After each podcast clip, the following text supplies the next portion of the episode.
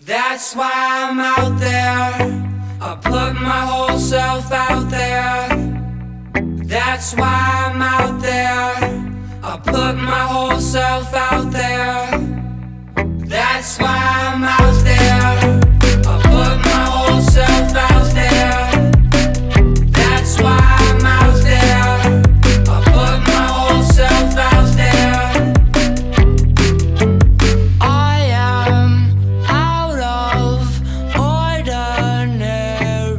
众朋友们，你们好，欢迎收听这一期的皮蛋漫游记，我是林浩。我是初浩，今天我们来聊一下 WWDC。那我老是念不顺这玩意儿，WWDC。他们在演讲的时候也有好多人就念不顺这个东西，WDC 可能就直接简简化一个 W。那我觉得我们就直接切入正题，先评价一下今年这期 WWDC 吧。在做两颗皮蛋之前，我们俩原来的苹果发布会和 WWDC，我记得我们俩是远程去看的，对吧？我们拉个 Zoom 会议，啊，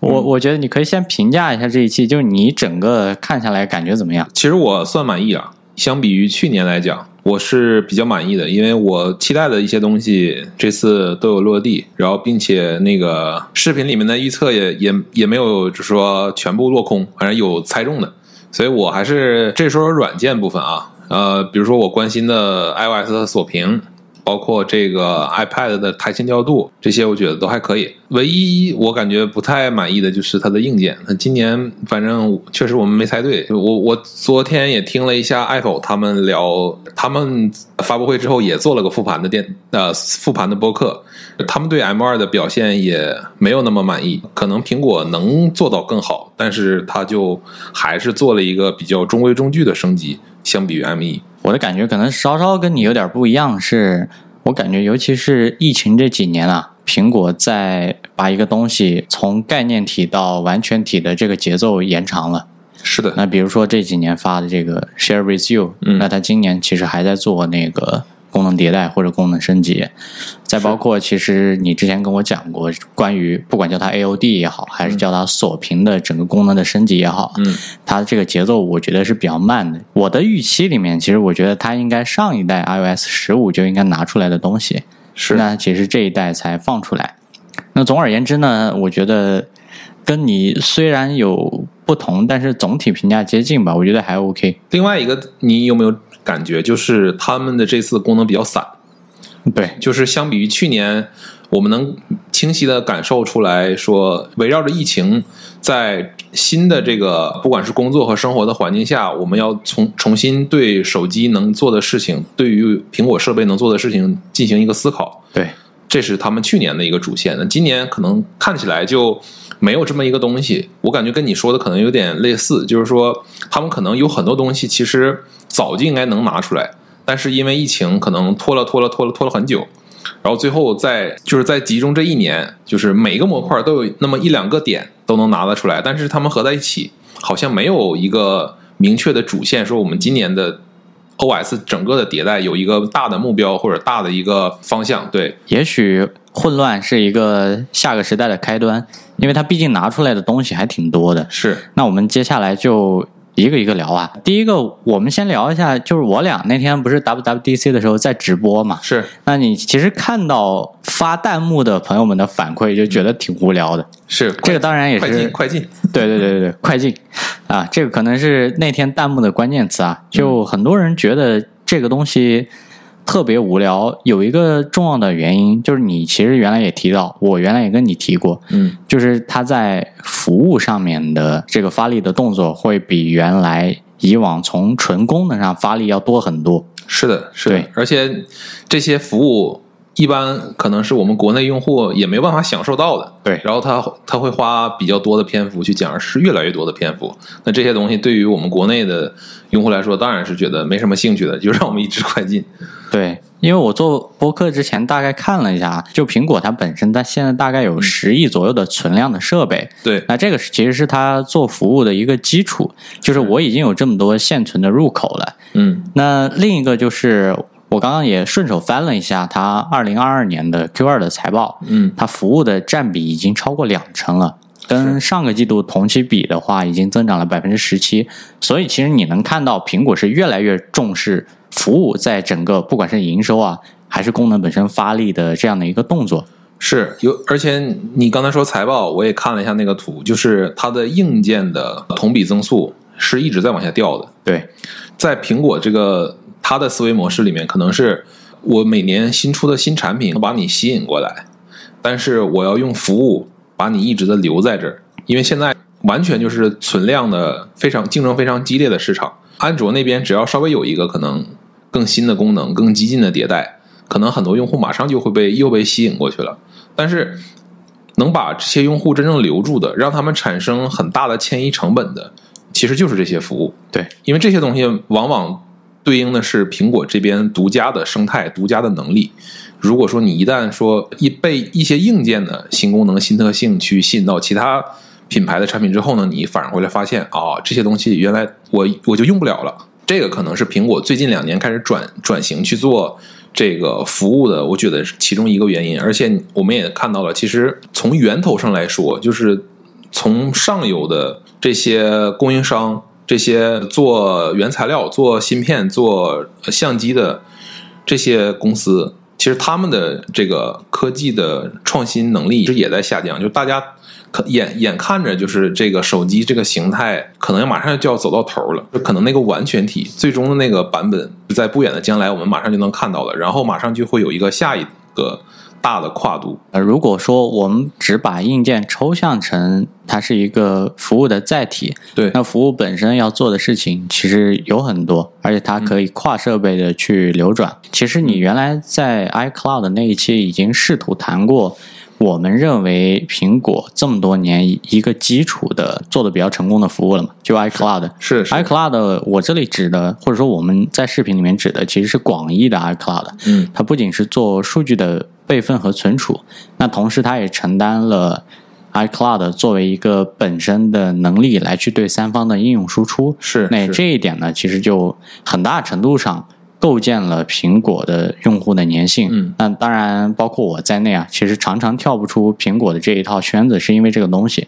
因为我就是懒得换，是。说白了，你要消耗我的时间成本，因为每个人其实对时间都是有成本的，只是这个成本本身会有差异而已。应应该这么说，大部分人都是都是懒的，就是因为这样，苹果才能深深的吸引他们，因为苹果的产品看起来、用起来都很简单。然后你刚才说这个 iCloud 这个事儿，我就一下想起来，就是苹果在今年年初的某个时间点，我忘了，他们的官网有一次改变，他们做了一个新的入口，叫苹果独家。其实这个里面所有的东西都可以拿单独拿出来做一个护城河的选题来讲，但是实际上我看了一下，就是国内的这个独家里面的东西，其实跟美国那边差很多，有很多东西国内是没有的，所以你这些东西拿出来讲，作为一个视频，可能大家也没有什么共鸣，就是。可能大家听了觉得跟自己没啥关系，所以就是我我们的选题可能就没有办法完全从这个里面去切，可能就要想其他的方式去做。对这个，我就突然想到，我们做的第一期视频里面其实讲了 Share with you 的这个东西。对，因为美国人他 iPhone 的占比可能接近一半儿，嗯啊，所以他们用那个 iMessage 其实是一个非常常用的功能。那我记得前一段时间呢，美国还发起了一个，因为他们整天竖切社会，发起了一个什么东西呢？就是说。反对蓝色歧视。那个，你 iPhone 的用户互相之间发 iMessage，这不是蓝色的吗？嗯，那你这个发蓝色的，我要是用安卓，你还给我发 iMessage，我收到的是短信，这个你就是在歧视我。所以这帮安卓的用户就过来说，我要反对蓝色歧视。啊，扯远了，反正就是苹果这几年一直在做海外的，尤其是依赖美国做本地化服务的探索。是，那我们就挑几个来讲一下。我我这边印象比较深的是他们的地图。其实苹果最近几年吧，每年的 WWDC 一定会讲这个地图的服务，因为他们可能认为这个是对于他们下一步做汽车的一个很重要的布局。我我正好在录这个播客之前还在看 WWDC 这一块儿，他们今年那个地图开放了一个 API，就是可以让三方应用基本上获取跟。他们本身这个地图 App 一样的能力、数据啊、地图的这个坐标啊之类的，然后并且也有非常好看的那个三维的那个模型的东西，还有做的挺不错的那个暗色模式，这些东西其实苹果一点点在弥补跟那个谷歌地图的一个差距，甚至我现在感觉可能是不是都有一点反超了，虽然我。其实很少用谷这个谷歌地图或者说苹果地图，就这一点我算是这个印象比较深的今年的关于苹果服务的这块了。那再来就是是关于支付这块的，我再说几个。支付这块我记得是前年吧，啊，二零年还是一九年，苹果做了自己的信用卡，对，这个当时在微博，在中国中文互联网圈还是当时一个挺热门的一个话题。大家虽然这个服务这个信用卡没有在中国正式的开通，但是大家能在海外能能弄到这样一张信用卡，还是挺值得炫耀的一件事儿。然后自从这个信用卡之后呢，苹果又做了这个，我记得是做了账单的分享还是什么来着？去年年初，然后到今年的 WDC，他们做了一个分期付款。你能看到苹果一直在在这个上面去布局。其实我在我自己心里面还感觉挺奇怪的，就是苹果从来没有做这个东西的经验，就是就说经验吧，从来没有做这个东西的经验。然后他一直想在这个金融服务这个地方做做出点什么事儿来。嗯其实我这两年对他最感兴趣的是那个 Fitness Plus，就是他那个健身的服务。因为我是一个间歇性抽风的 Keep 用户啊，呃，而且我又比较羞耻，我自己不太愿意去户外运动，嗯或者说做它这些动作，那我就在家里偶尔会跟着那些动作做几组。你健身其实很重要的一点是什么？感觉有个人陪着你，嗯这个事儿特别重要。因为我大学的时候，我们当时在那个广州大学城念书嘛，嗯呃，中间有个内环，大概四公里。你觉得你一个人跑，就基本上是一件特别费力的事情。但是叫上几个好朋友，晚上吃完饭稍微休息一下，出去跑，就觉得特别简单。然后我自己呢，前段时间开了一下那个服务，稍微试了一下。虽然我健身的过程没几次啊，但我就觉得整个他们这个真人的教练表达出来的激情。状态是能够诱导你去更好的做健身这个动作，虽然我现在已经放弃了，你开了那个 Fitness 那个会员吗？对我就开了一个月试了一下，然 后我也没订阅那个 Apple One，我看他们这两年其实那上面做的内容还不少啊，好几十期的内容。我对看当光冥想这一个分支就做了几十期的内容，确实他们在这上面投入很大。其实这个也是服务的一部分嘛。啊，回到我们刚刚聊的，就是很多人为什么认为这两年 WWDC 越来越无聊了，就是因为这种类似的服务在它整个演讲的比例占比变高了。现在国内的本地化的服务，基本上我认为你能想到的都被互互联网巨头应该干完了。是，所以苹果它没有道理在这个时候进场，而且我不知道是不是因为疫情的关系，反正这两年可以看到的是，苹果在中国的不管是营销动作还是跟开发者这个共创的这些动作，可能都减少了。OK，那我们就聊下一趴呗。OK，我们聊聊 iOS。然后我先说啊，反正就是 iOS 这边，我留下印象最深的就是锁屏界面，而且这是他们第一趴讲的部分。他那首歌就给我留下了很深的印象。后来我还特意去查了一下这个歌叫什么，然后反复听，确实挺好听的。然后 iOS 十六，你如果现在看他们官网的那个介绍页面的话，他们这一代的 slogan 就叫“个性就是力量”。嗯，其实就是主要在讲锁屏的这些东西。其实它没有跳脱出我们传统对于锁屏界面或者说 AOD 的这个认知框架，因为我说这个好像有点不要脸了，但是我在去年做 LTPO 视频里的时候，我在那个视频后面的那个专栏里面，我已已经写了，是苹果会在这个 AOD 上做什么动作。其实一个是高效率的信息提醒，另外一个就是个性化。其实在这个上面，苹果全部都有体现。它所有的定义的那些有有深度的壁纸啊，可以挡住锁屏的那个时钟啊，时钟的样式啊、字体颜色啊，这些所有东西都可以定自定义。那高效率信息提醒呢？其实他们做了一个叫 API Live View 吧，就什么 API，然后可以让一些 App 在锁屏界面实时的展示一些信息的状态，比如说它视频里面有展示的是，比如说你看了一个 NBA 的球赛，它上面有实时的比分，或者你打了一个 Uber。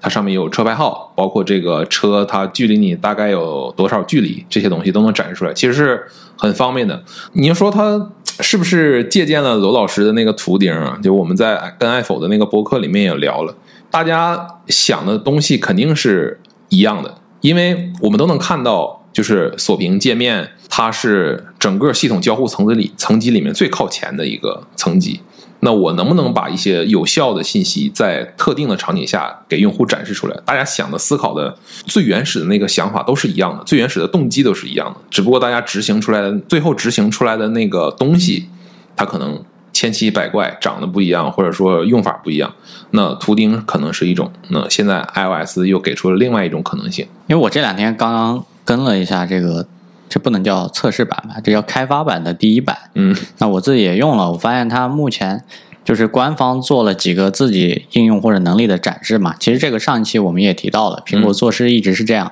第一个，我给你构建一个场景；嗯第二个，我教你怎么做；第三个，我把能力开放出来给你。我刚扫了一眼我手机啊，我在这个锁屏界面留了几个我认为我不需要解锁就必须要看到的东西，嗯比如那个健身环儿，再比如我表现在有多少电，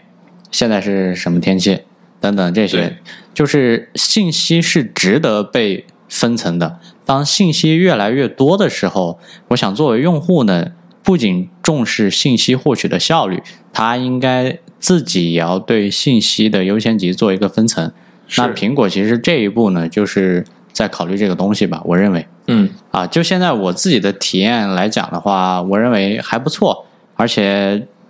个性就是力量这个东西，其实讲的挺对的。嗯因为什么呢？我自己买 iPhone 的话，我会经常换手机壳，因为大家买的东西都一样。嗯那怎么凸显出我个人或者说我个性的这个方面，其实我认为还是蛮重要的。当然当然，对，这一定是表达出你自己跟其他人非常不同的一个差异。嗯那原来我可能只能从一些锁屏的壁纸来着手，甚至手机壳本身来着手。那现在我在系统内呢，千奇百怪的这些定义，我拿着和朋友互相看一看，我觉得这是一件蛮有趣的事情。现在苹果说个性就是力量，我甚至都可以说个性就是生产力。原来大家的体验是什么？就是我如果用一个壁纸时间长之后，我换了一个壁纸，就感觉自己用了一个新手机。应该大家都有这个感觉，对吧？现在手机的正面越来越像了，壁纸这个事儿呢，它很自然而然的成为了一个展示个性化的唯一的一个东西。那背面当然手机壳，或者说你随便贴点什么东西在手机背后，都可以成为你个性化的一个释放的途径。说回到壁纸啊，如果说你在进入到系统里面，你可能会涉及到隐私的问题，你可能有很多东西不想给其他的，包括你的朋友或者家人也好展示的。呃我用了什么 app，还有我。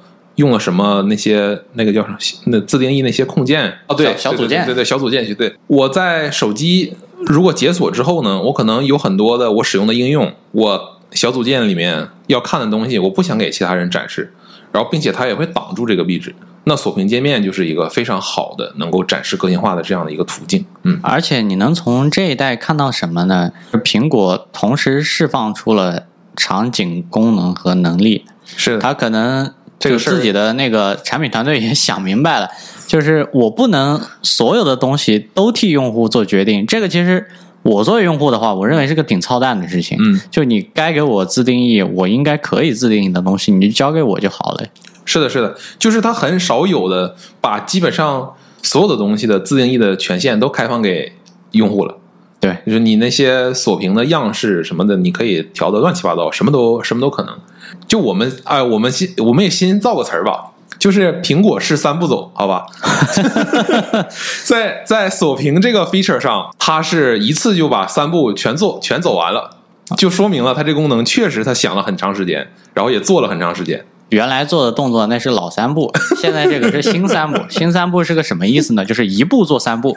啊，这个是我们对这东西的翻译啊。啊，是是是是是，那接下来我们继续聊呢，就是你觉得这次他那个创新的完成度怎么样非常好。啊？我是觉得对得起我们等了这么长时间，嗯就是他在原来手表的那些交互和样式的基础上，还做了很多新的东西，包括利用了它的那个人人像模式的照片，并且它这次我看到好像是利用了一些机器视觉的能力，就是不是苹果手机拍的人像照片，它没有，即使没有深度信息，它也可以用 AI 给你算出来一个深度信息，应用到这个锁屏界面上。苹果它一直不是一个追新的公司，它的非常厉害的一点，它的强项在于整个做出来这个功能的完成度。就我们很多时候，我包括今天看。视频还有看一个知乎里面提到一点，就是其实产品经理的主要工作不是拍脑门想点子。就我看到，其实有很多互联网的声音，对于苹果啊、对于产品经理这个工作的定义，就是天天就想想需求、想功能，但其实不是这样的。产品经理的最重要的工作，其实是当你知道了你要做什么之后，你要去说服别人，让他跟着你一起把这个事儿做成。后面这个部分其实是占到你整个工作时间的百分之八十的。想点子那个事儿，其实是占用你的时间和这个思考相对比较少的，因为后面这个东西其实就跟人打交道了，跟人打交道就是就是比较复杂的，涉及到你沟通的能力，包括你可能你汇报的能力，然后怎么去做取舍这些事儿，其实才是产品经理我感觉体现能力差异最大的一个地方，而这也是我认为苹果非常不一样的地方。我再举一个例子啊，这次 macOS 里面那个调用 iPhone 相机做这个摄像头的这样的一个功能，就是鸿蒙1.0也推了这个功能，你们还记不记得？他们在松山湖的那个发布会现场说，我在发布会现场外拿了一个无人机调了一个手机上去，然后在发布会现场之内呢。我用我把这个手机摄像头的画面直接传到了另另外一台手机上，其实就是他说的那个红内核，或者说我把我每一个手机里面的某某些硬件抽象成一个能力，我可以让我所有的设备都可以调用它。那苹果做的事儿其实不是一样吗？我就把这个 iPhone 在这个场景下抽象成一个摄像头，我只让 macOS 调用这个 iPhone 的摄像头的能力。但是你看看苹果是怎么去做这件事儿的？你看看它的体验，就是我打开 FaceTime 这个摄像头，自动就可以切换成 iPhone 的摄像头，并且呢，iPhone 这个时候会有一个提示音，告诉用户这个时候 iPhone 的摄像头被激活了，这个是对于隐私非常关键的一个操作，对吧？那另外呢，就是它利用了 iPhone 的超广角镜头，去给桌面做了一个新的视角，你可以看它那个畸变处理的非常的非常的好。就感觉是真的有一个摄像头在从上往下俯视着拍你的这个桌面一样，就这些东西其实是都是基于原来的那个能力多想了一步，就是用户在什么时候会用这个东西，我用了这个东西之后又能给我提供什么新的额外的价值？苹果对于这个东西其实是拿捏的非常好的。另外，我你刚才说健身，我又想起来一点，说苹果明年会不会说把这个东西我直接架到电视上？这个通过 Apple TV 或者什么东西，我用这个 iPhone 的摄像头去监控，我说监控有点难听，先看，去去看你的健身的动作有没有做到位，给你一个反馈，对吧？这个事儿是不是又听起来又又很有想象力了？就关于你刚刚讲的这个东西，我还是稍微补充一下。我前两天回顾了两个东西，一个是张小龙的那个微信的公开课，嗯，另一个就是少南讲他们怎么思考 Flowmo 这个东西本身的，嗯。那张小龙提到的一个观点就是说。公司里面一定是需要创意型的产品经理的，嗯，这些人甚至可以跳脱开基于现在数据的研究，而用洞察力去思考一个功能到底是怎么产生的，嗯。但是同时呢，少南这边另外一个观点对张小龙这个观点做了很好的补充，他说现在靠纯创意去做一个有竞争力的产品已经是特别难的一件事情了。他说，你看 Flowmo 的功能，其实你拆分成功能块的话，每个功能都有别人做，对，没有别人不做的。但是其实他们思考的点在哪里呢？就是说，笔记到底对于你来讲意味着什么？所以他们把这些思考变成了文章，变成了公众号，让你觉得 Flowmo 的这帮产品经理，我们是在真的思考。当我们做一个笔记的时候，我们到底需要什么功能？需要哪些专业度？有哪些逻辑思考和知识在里面？所以导致了大家对 Flowmo 这样的一个新兴的产品接受度和认知度都很高。对他把那个原本一些做工具的这些产品的没有的那一块给补足了，就是我怎么思考的背后，然后包括怎么去营销它。聊聊 AOD 吧，我估计这个东西到今天应该大家就没有疑问了，就是苹果做这个东西的下一步一定是做 AOD，并且它的 AOD 呢就是它的锁屏界面，就跟现在手表上的一模一样。这个事儿我估计大家应该不会有疑问。我还是来想聊聊这个苹果定义的这个东西。虽然说让我可能不小心猜对了，但这事儿其实也不是特别难猜吧。但是还想还是想聊聊，就是苹果的定义跟其他家的定义到底有什么区别？其实我们我之前在一家的时候，跟做 AOD 的产品经理，我们是在一个小组里面，我们经常一起开周会，然后一起没事儿闲聊、瞎瞎侃之类的。他其实跟我说过一句话，他说 AOD 本身是没有意义的。大家理解一下这句话，AOD 本身是没有意义的，就每个厂家可以赋予各自的意义。AOD 这道题是没有答案的，没有标准答案的，大家可以充分发挥自己各家的这个对于这个东西的理解，然后给给出一个你们所谓的答案。然后我们看到什么答案呢？就是基本的时钟和通知这些我就不说了，这这个东西每家都有。那我说说可能能给大家留下印象比较深的，或者说给我留下印象比较深的。第一个就是一加自己做了两个比较特有特色的 AOD，一个是时光，一个是慧影。那这俩你知不知道？我跟你说一下，我知道，我还我还说一下跟。观众朋友们解释一下。我还是跟大家说一下，就是时光这个东西呢，是在这个整个手机屏幕上画了从上到下画了一根线，这根线呢是从从今天早上零点到今天的晚上二十四点，就整个这一根线。然后你每点亮一次屏幕，在对应的这个这根线的对应你点开屏幕那个时间点呢，它就会做一个标记，告诉你这段时间你打开了屏幕。然后如果说你一直在用手机呢，这个标记就一直不会停，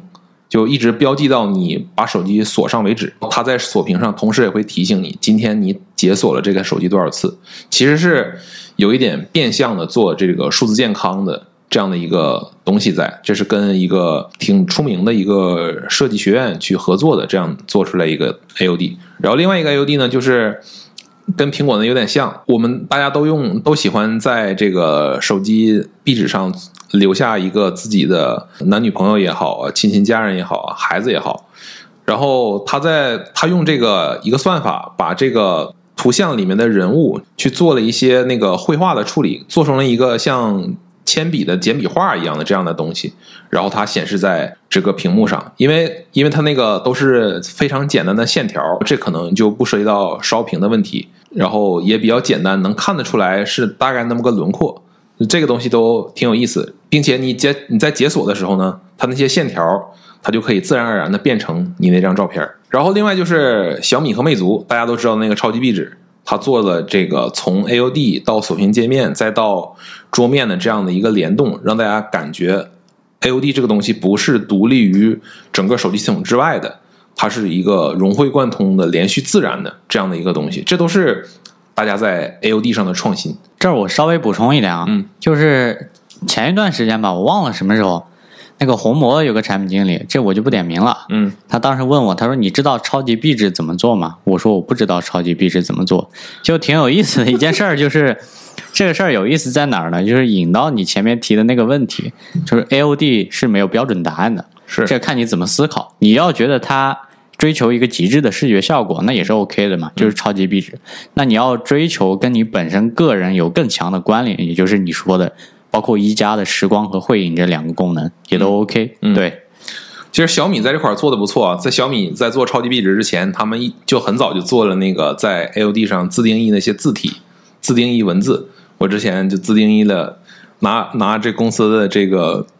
公司的竞品机自定义了一个 NMSL。反正就是就挺有意思的，然后他就一直显示显示在那儿了。然后有人找我借手机，他他就就把它拿走。但是苹果就不一样，苹果就是像我说的那样，应该锁屏界面就是 AOD，AOD 就是锁屏界面，这样是最简单的。你有没有想过，就是我不需要给 AOD 赋予一个额外的意义？那我这里面就有一个问题了，其实是大家没有想到过这一点吗？就是所有的安卓厂商的产品经理都弱智，都想不到苹果它的这个做法吗？这个对于所有人来说都是最简单的。就是我我可能软件我不需要给功能的定义，我直接把锁屏界面的所有的内容让它在 AOD 模式里面显示出来就好了。我在讲到这个点的时候，在视频里面讲到这个点的时候，很多人说烧屏，其实就是因为这个。我刚才讲到那个一加的那个绘影，就是把把这个图片做成一个铅笔画这样的一个东西，为什么不直接做成这个壁纸就放到 AOD 上？其实也是因为烧屏的问题。但这个里面就是这个苹果的一个绝活了。我在 iPhone 那个博客里面也说了，就是他们能够做非常好的一个防烧屏的处理，以至于说，你看那手表它手表上面它也是直接就显示那个壁纸，只不过说内容变暗了，但是它也没烧屏。那在手机上，我估计苹果也一样一样能做到这一点，还是说完成度嘛？就这个东西，苹果还是非常厉害的。再来，我再说一下，就是弹幕里面还有人说，或者评视频评论里面还有人说，就是我还是不理解 AOD 的意义在哪儿。既然我锁屏界面都能做到的东西，我为什么一定要有 AOD？那刚才我说了，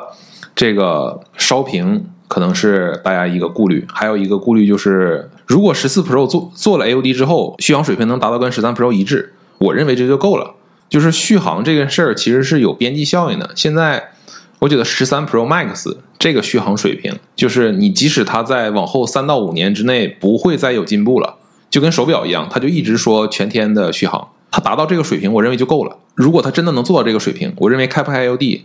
至少在耗电这个事儿上，对我来说没有什么顾虑。那另外就是说，我能够让我的手机在任何时候都亮起来，能让我看到这个手机的一些状态。你刚才说的运动也好，天气也好。我这边比较比较在乎的是这个手机电量啊、时间，或者说有没有新通知等等都好。这些东西其实这个动机是很纯粹的，就是你虽然能在锁屏界面上显示，但是屏幕一黑了，你不还是得点一下屏幕吗？但是我我就想在这个手这个手机在我桌上的时候，我我不去碰它，我也能够察觉到这些信息，简单的一目了然的察觉到这些信息，这个东西是有价值的。你就像刚那我刚才我们讨论的那个性化这事儿到底有没有价值？这个性化这事儿一定是有巨大价值的，对吧？我不想让我的 iPhone 跟别人的一模一样。这个其实 Apple Watch 四到 Apple Watch 五已经给了一个非常好的示范，是基本上你这个切换是无感的，你电量仍然可以撑一天半，有的人用的轻度可以甚至撑过两天。反正就是你 Apple Watch 四到 Apple Watch 五的这个过渡是非常平顺的，嗯而且你这个全天可以亮着的，那何乐而不为呢？这是一件。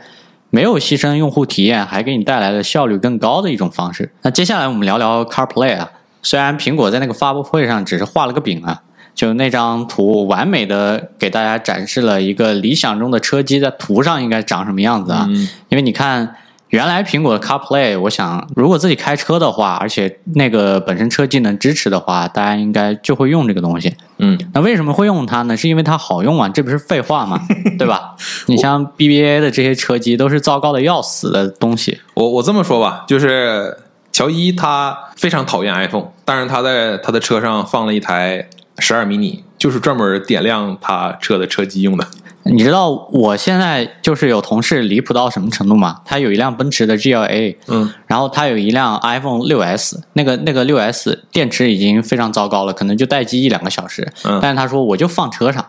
我那个可以用 CarPlay，我放车上我就充电，然后我就接着当一个 CarPlay 去使。那这个其实是一个非常怎么说呢？看起来很魔幻，但是又非常合理的事情。是那苹果在这次 WWDC 呢，去展示了更多的动作是，他在思考，我作为一个纯车机提供平板电脑功能的同时，我还接管了你车里面更多的数据。那最明显的就是他把仪表盘接管了。是的，是的，啊这个很重要，对就是他能读到这些数据了，并且有人愿意释放这个数据给他。对，这个其实就跟原来的 CarPlay 作为一个纯的，好像一个精简版的 iOS 在车上是完全不一样的逻辑。嗯嗯那聊到这儿呢，我先提第一个问题，我们俩可以探讨一下。嗯，就是你对一台车的车机的期望到底是什么？你希望它承担什么工作给你，还是说你希望它有其他的手机不能干的事儿，或者怎么样？我希望它长得好看，这个特别重要啊。这个很很实在啊。然后另外就是，我希望它的交互和功能能够跟我的手机尽量能保持一致。这个其实我基本同意你的所有观点。那第一个是。好看的好看这事儿太重要了，因为个性就是力量嘛，大家应该也知道。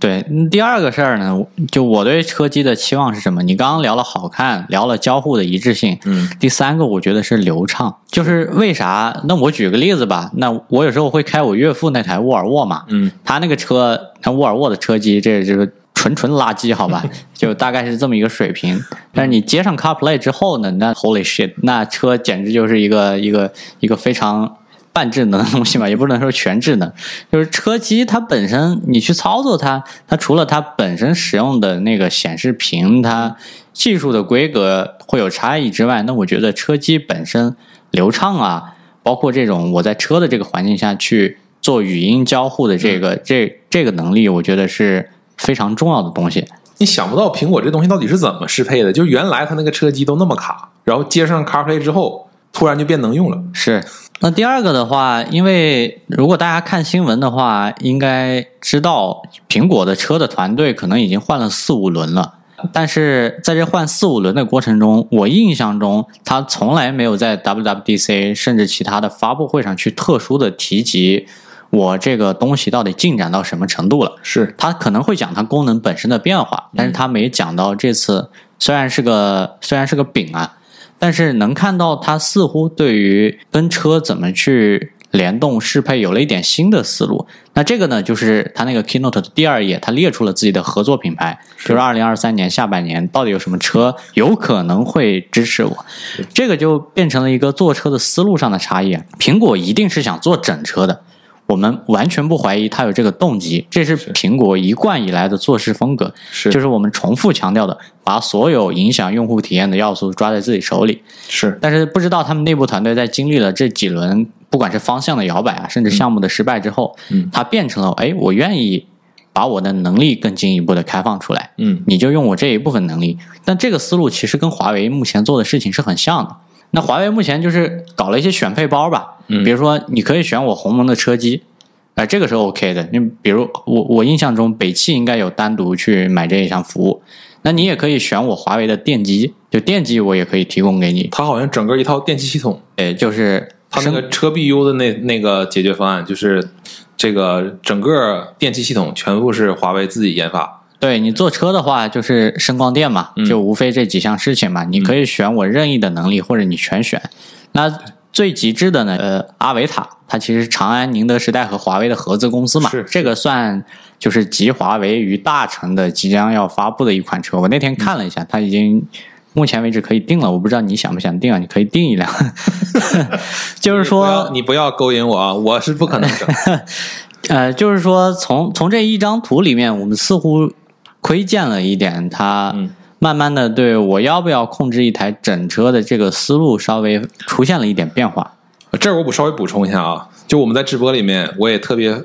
强调了，这个图里面为什么没有宝马？非常奇怪啊！宝马一直以来都是苹果的非常重要的合作伙伴，只要提到车这块儿，对，之前那个 NFC 的钥匙嘛。对对，之前讲车钥匙的时候，就是首发在宝马的车上，而且是当时我记得是特意去停车场实拍了宝马的新车。为什么这次没有？然后在发布会紧接之后呢，我记得在微博上我看到了一个宝马发的一个官方的公告，说苹果这事儿我们已经在评估了，但是还没有评估完整，还不确定最后要不要去落地跟跟他们的这些所有能力。啊，这也是我最大的一个疑问。苹果的这个司马昭之心，这已经是已经是什么众人皆知了，但是为什么还有这些车厂愿意配合它呢？就所有的这些东西，一旦你真的全都给了苹果之后，你就是一个纯造硬件的，所有的数据都都在苹果那边。真的有这么多人，包括奔驰，包括奥迪，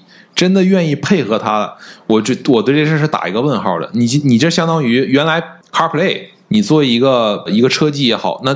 那作为一个额外的一个交互的功能也好，它就是车机里面的一个应用，相当于。那你如果接上这个东西之后，它完全就是就是车机本身了，你基本上不可能再给它，你再自己做一套车机吧？我估计不太可能，你这一定是完全是深度接入的，所有的核心的车的数据你都要给它，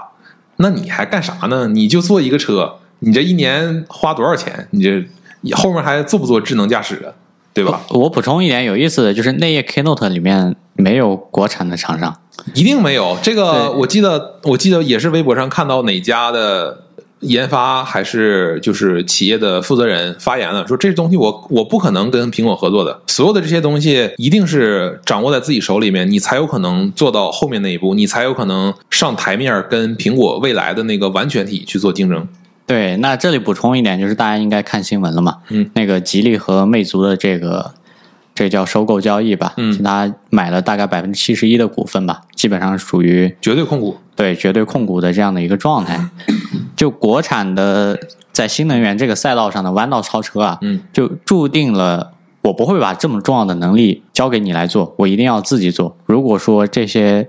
国产的做新能源的，不管是魏小李还是原来的老派的传统的汽车厂商，嗯，我一定认为这个东西是我重要的能力。我即使我知道我现在的体验比不过你，我即使知道我未来可能有一段时间还是要抄你的那些东西，但是我依然不会把这些数据交给你，因为我一旦交给你之后，相当于我这比赛弃权了。嗯，说到这儿，我就想起来，就是我最近啊，就突然开始对车感兴趣了，然后我也在看前天前两天理想那个啊，不对，前两天是未来的发布会，啊，那个 ES 七，对对对，就是你不管它怎么样嘛，它你不管它现在的体验怎么样，它一直是说自己在进步，并且它能够提供这个这种整车 OTA 的这样的能力，这个事儿确实是我感觉非常有希望，中国能够在下一个下一个科技上的重要的赛道上能够实现跟苹果同台竞技。其实，在手机这个领域啊，这个你你不管承不承认，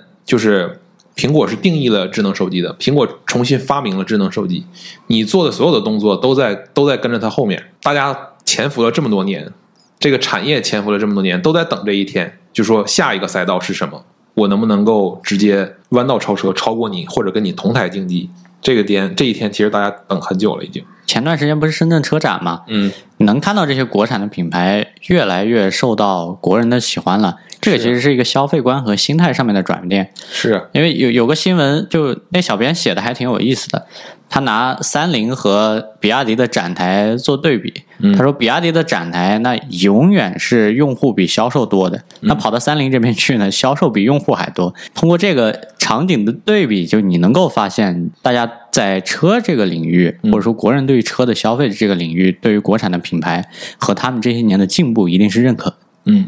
我说实话，我感觉现在最危险的就是日系厂商，就有可能就是老老大跟老二打完之后，老三出局了，是吧？你所有欧美车系，其实大家目前看起来还是很有活力的，大家做这个纯电的，在纯电上的布局是很积极的。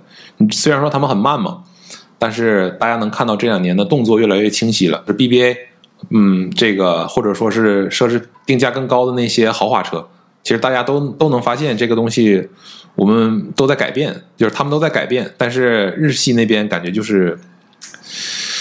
就说不上来，就感觉很慢。该掉队的就让他掉队吧，消费者最终还是会用钱包投票的。好，说回来，那第三个我们聊一下台前调度，因为我现在还没有跟啊，这个这个地方我就没什么话语权了，这个由初号来发挥一下。我说一下啊，就是首先我今天又看了一下我的稿子，因为我看视频的时候，我最昨天啊、我今天下午的时候又看了一遍那个视频，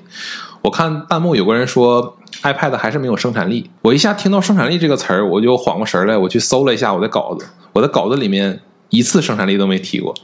那这我不不是我故意的，但是我突然发现，我就觉得非常有意思。我觉得这个词儿它不值得拿出来一说，就是每个人对于生产力的定义是不一样的。是如果说你比如说这个事儿，我其实我一直都很想说，为什么大家在网上炒这个 MacBook 到底有没有生产力，都不说 iPad 了，iPad 肯定是没有生产力的，就对于绝大多数人来说，绝对没有生产力的。但是大家还在炒 MacBook 有没有生产力，然后似乎网上很多人能针锋相对的讲出来，就是 MacBook 生产力到底在哪儿哪儿。就是对于我们这种做视频的人来说，那 MacBook 绝对是有生产力的。但是如果说你不做视频的，或者说你只是一个这个轻度办公，或者说你做 3D 建模，那当然 Windows 也有非常非常多的选择，并且它更便宜。所以这个事儿是因人而异的，并且你想，苹果苹果在定义这件事儿的时候，一定是做过这些思考的。他做的，他所有那些生产力的定义，他定义里面的那些需要生产力的专业的工作者，全部都是在这个社会，在这个舆论里面掌握话语权的人。搞创意的、对，搞概念的那帮人，对，所以为什么苹果它能够站在这个这些所有的这些东西的制高点上，就是它俘获了这样一批人。就我们这些做视频的，你说你能很少有人就是不用 MacBook 去做视频。我这个尤其是去年的那个有有 XDR 的屏幕的笔记本一出来之后，那很多人都会把这个作为第一选择，又能做 HDR，然后性能也足够，对吧？这个事儿其实就就不值得拿来讨论了。你自己对于你自己的生产力应该有一个非常清晰的认认知，iPad 能干能不能干，你自己心里面应该最有数，所以这个事儿就不说了。然后我们讲台前调度，那台前调度呢，其实一句话概括啊，让让我来说，就是它为了跟 macOS 形成一个统一的交互和设计。它生造了一个这么个东西出来，它至少让现在的这个 macOS 和 iPadOS 看起来是一样的，在多任务处理这一块儿。当然，这个事儿你你怎么说呢？就是对于 iPadOS 来说，它绝对是进步的；但是对于 macOS 来说，它其实对空间是浪费的比较多的。就是它毕竟占了那么大一块的面积，如果你把这个台前调度左边的那个预览给关掉之外，呃，把这左边那个预览关掉之后呢，它其实跟你原来就把所有的窗口摞在一起，也没有什么根本性的变化。所以这个事儿对于 iPad OS 绝对是加分的，但对于 Mac OS 来说可有可无。那这个事儿就让我不免的让我产生了那个想法，就是为了做融合，然后生造了这么一个东西。那我再来说说，就是我视频里面因为篇幅的关系没有讲到的一些问题啊。其实不光是输入框那个问题，你再比如说截图，其实大家应该稍微做点工作，稍微做点生产力，最常用的一个操作之一。MacBook 上的截图是怎么样的？我可以用三方的工具呃随便的去截图，飞书也有这样的东西，然后微信也有，QQ 也有，都自带了现在。然后那 iPad 这边呢，就只能去用系统的那个截图，就是所谓的这个能够查看你屏幕内容的这个权限，是牢牢的掌握在苹果自己手里的。它从来没有开放过录屏和截屏的权限给第三方工具，这个体验差距就非常大了。我在 Mac 上截图的时候，我可以直接按快捷键，然后我就把想要截的区域框出来，点一下复制或者点一下保存，这个东西都很快。就跟其实这个操作逻辑，你不管用 Windows 也好，还是用 Mac 也好，大家都是一样的。但是如果用 iPad 的话，你截了图之后，你要去手再去手动框选你需要的那个区域，然后再去点那个保存。那个保存呢，还有可能就直接保存到了你的相册里。这个截图一一旦进相册，这个事儿就让我有点稍微有点膈应了。就是我的我的相册里面应该保存的是我的照片儿。这个所有的这些截图，尤其是在 iPad 上的截图，它可能跟我在手机上的截图，它又不是一个东西，因为它是不同场景下的一个产物。那所以它不应该放到一起。这些东西它没有做好一个归类，没有做好一个权限。再来就是我觉得很要命的一个问题，大家可能没有注意到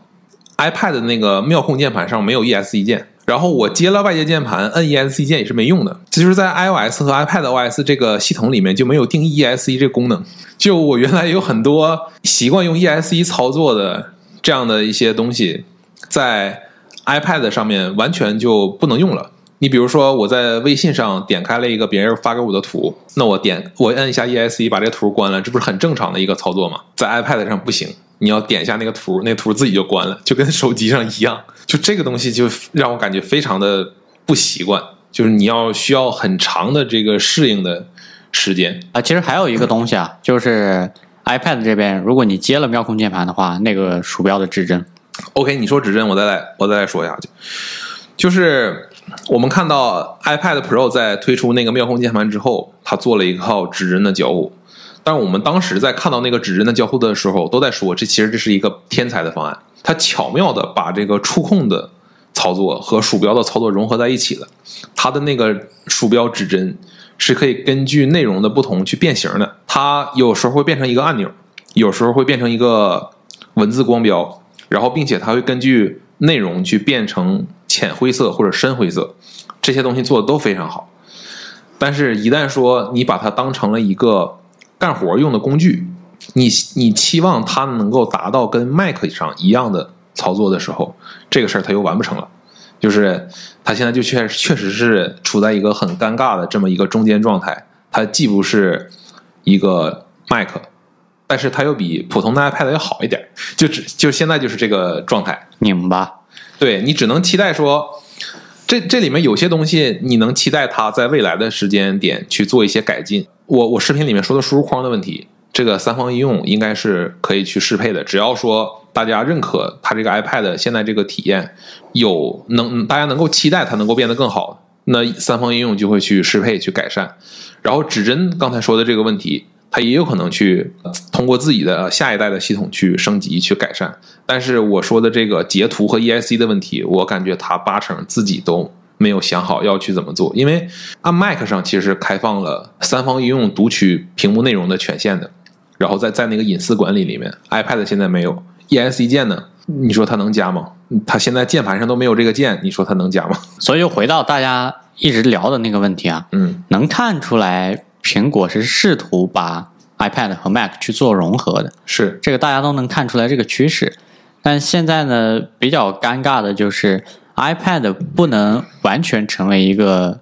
所谓的生产力工具哈。对我再说一个点啊。就是 Mac 这一代的 OS 更新了之后呢，它的设置界面长得跟 iPad 一样了。这个是它在这个发布会上基本上没讲，好像就在最后的总结页面里面一带而过。但这改变非非常的大，就是很多人应该是适应不了的。一下子，它虽然说菜单的逻辑尽量的做到了跟 iPad 是近似的、类似的，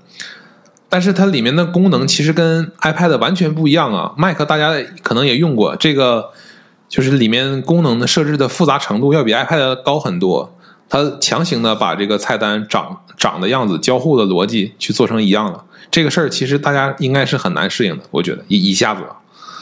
所以你觉得基于现在这个状态下的 iPad 和 Mac，嗯，它们两个的区别到底是什么呢？我我是这么想的，就是在 iCloud 那期视频，其实我也我也想讲，苹果在在定义 iOS 和 iPadOS 的时候，它是基于当当年的那个 macOS 的基础去定义的，所以这个东西又有点像我们之前聊的那个经典 iOS 和现代 iOS，它是从 macOS 上进行了一个升级和简化，以让它适应手机和这个平板的一个交互的状态，让它更加的简单。那这里面就有一个有一个非常核心的点，就是 iOS 和 iPadOS 都是以内容为核心的。你这个内容包括了你的应用、你的照片、你的视频，所有的这些东西都是都可以叫做内容。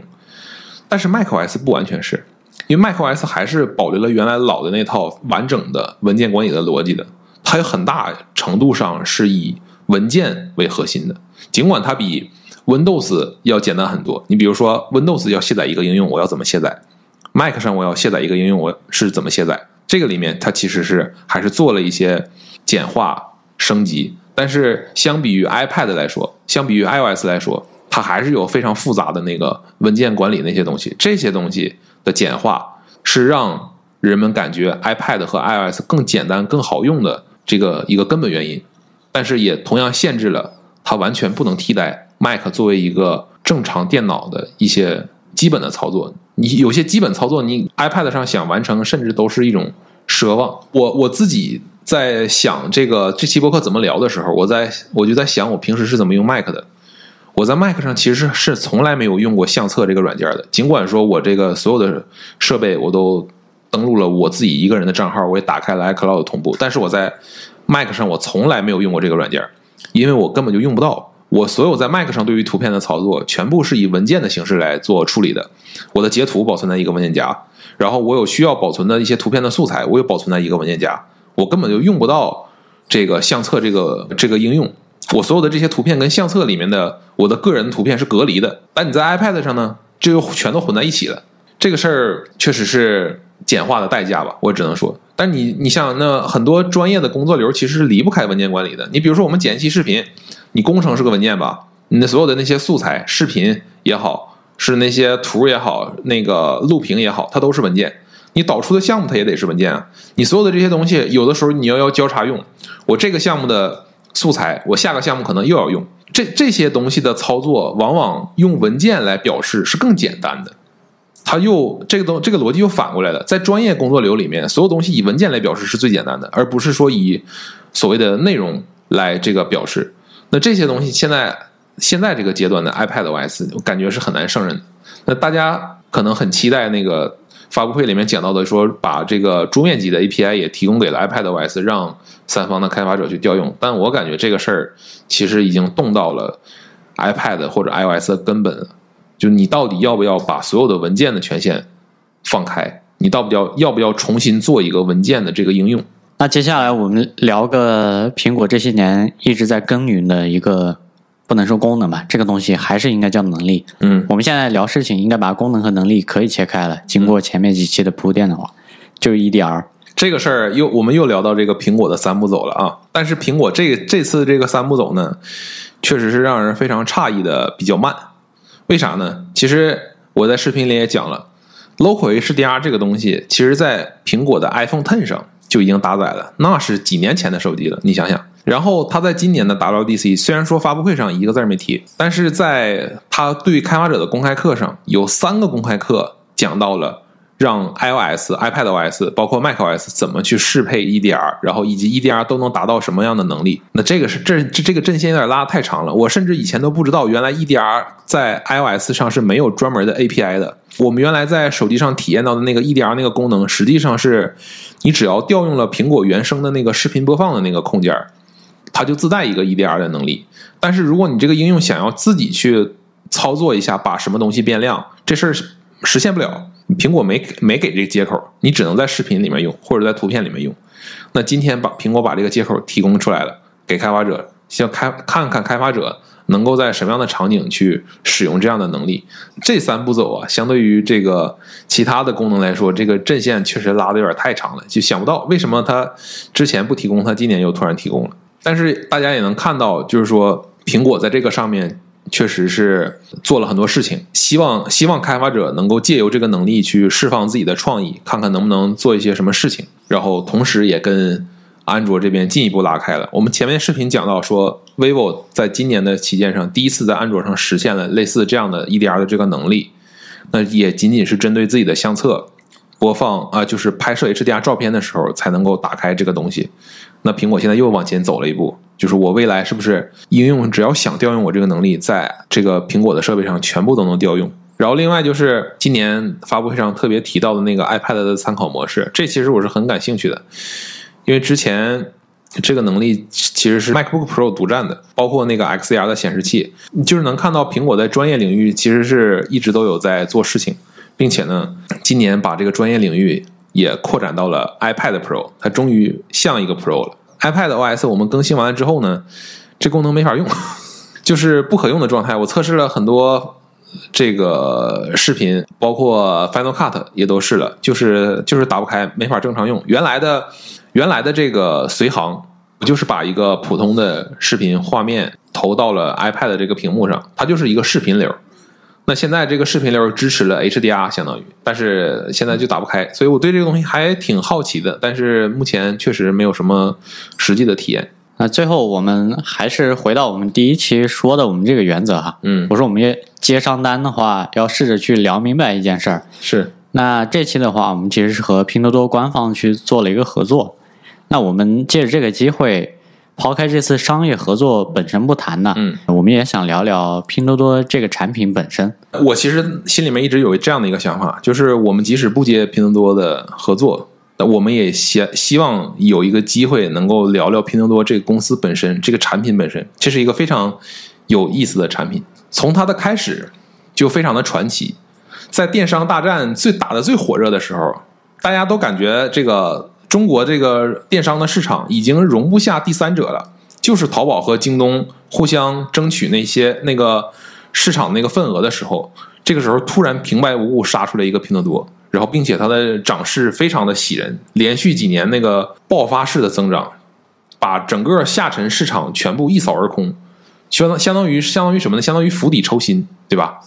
就非常恐怖，这个事儿也是非常有意思的。那聊到拼多多呢，就。不得不提一下，我们这次其实视频植入的也是它百亿补贴的一部分。嗯，那它百亿补贴这个活动呢，应该已经有两三年了。是，那我这边大概分享一下我的心路历程，我们来看一看拼多多为什么会去不惜代价的干这个事情。嗯，那我不知道有多少观众朋友或者听众朋友跟我一样啊，我对拼多多的看法是经过转变的，从刚开始的不信任，认为它是假货，嗯，呃，劣质货的这么一个主观的印象，嗯。到百亿补贴勾起我的兴趣之后，我去买了苹果的产品。嗯，因为苹果的产品是特别贵的，我我甚至买过 iPhone。我告诉你，你在拼多多上吗？对，但是不是帮我买的？我也买了仨呀。对，但这个事情本身不重要，就是他以一个比官方便宜的这样的手段去拉新，让你进来试一试。那这个骚操作很像什么呢？很像 iPhone SE。你看，聊到这儿，这世界就是一个巨大无比的闭环。是。那聊回来呢，就是在购买过 iPhone、AirPods、Apple Pencil 这些产品之后，这都都除了 iPhone 我是帮别人买的，嗯，另外的产品都是我自己自己买来自己用的，嗯。那经过了这样的一个一个价格的这样策略被吸引之后，我又完完全全变成拼多多的忠实的用户。这个事儿又回到什么呢？回到我们上一期聊的那个消费观的问题，嗯。什么东西我认为品牌是重要的，在这个产品上是重要的。嗯，什么东西我认为品牌不重要？那我举个例子吧，我们上厕所用的纸巾，我对品牌就没那么看重。但是我们的洗面巾，我就一定会买带品牌的。有些东西一定是要以实用主义为牵引，来去做购买决策的。当然，有些东西不用啊，比如奢侈品。现在我对拼多多、京东和淘宝的分工就变成了这样：拼多多我去买我对品牌完全不 care 的东西，嗯淘宝我来买我对品牌稍微有 care，但是我能接受它并不是特别大的品牌，嗯比如那些做创意的潮牌的质量不错的手机壳，那这个其实你也经常买，你应该非常清楚。嗯但是我一旦落到京东那边的话，甚至天猫，我就会去追求那些我要认准的某一个大品牌或者出名的品牌或者大家信任的品牌，我来这样做购买决策的。但是拼其实拼多多在用百亿补贴试图重建你的这个规则，他希望你在买高价值、高净值的、高附加值的这些东西的时候，也能想到拼多多。对就是他疯狂用百亿补贴去试图拉你这样的人，因为你这样的人乐于在网上花钱，并且乐于花大钱。对，你原来花这些钱的途径都是京东和天猫旗舰店，对吧？现在能不能把你们也拉到百亿补贴里面去，拉到拼多多里面来，然后顺便呢，再来看看拼多多里面其他的那些东西。哎，我这有个问题想跟你讨论一下啊，你觉得拼多多里面的，就是它的走量产品，或者说它的高利润的产品到底是什么？这我还没什么概念，你直接讲你的观点就好了。我也不知道，因为你想啊，他这些钱确实都是自己真金白银在往里补贴的，这事儿我确实是知道的，并且我也我也知道，其实很多的那些小的夫妻店，他们是真的在拼多多上抢 iPhone，然后拿到自己店里卖的。你所以说，你你在这个在这个时候再去怀疑拼多多那个那个东西是不是真的，是不是新的，我觉得就没什么必要，因为拼多多它这个时候的目标就是拉这个这些高净值人群，这个时候一旦它出现公关事故，出现出现这些产品事故，对它的打击是巨大的，就是它一一下就会影响到这些人对于你这个拼多多上面产品质量的信心，他这个错误肯定是不会犯的，但是他既然能花这么多钱拿出来补贴这些东西。他他的盈利点到底是在在哪儿呢？这个事儿我觉得很奇怪，我也是，我确实对拼多多本身用的很少啊，我也是只在拼多多上买这些补贴力度比较大的东西。我嗯，那这个我们就要不先挖个坑，下一期我们来看一下拼多多的财报。那我们抽空来聊一期。那不聊百亿补贴这个事儿本身啊，我们来聊聊这个我我自己的一个经验。我姑姑之前虽然她用智能手机，但是在我大学的时候，就是可能五六年前，她是完全不会用淘宝和京东的，就是不会用，学不会，怎么教也不行。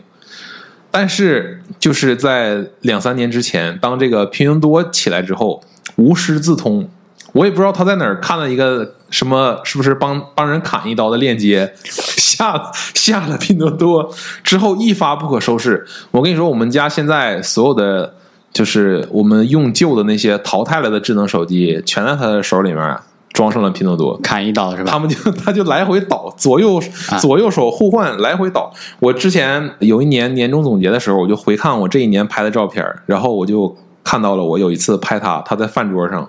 他面前摆了六个手机，然后我给他拍了一张照，我说这叫拼多多成瘾。我妈跟你姑姑是完全一模一样的路径，是啊。啊，所以呢，因为这个产品设计细的我就没有剖析啊，嗯，但它的那个整个历程跟你姑姑是一模一样的，嗯，她真的不会使淘宝，死活都使不会，对，就是我教她三四遍她都不会使，但是拼多多呢，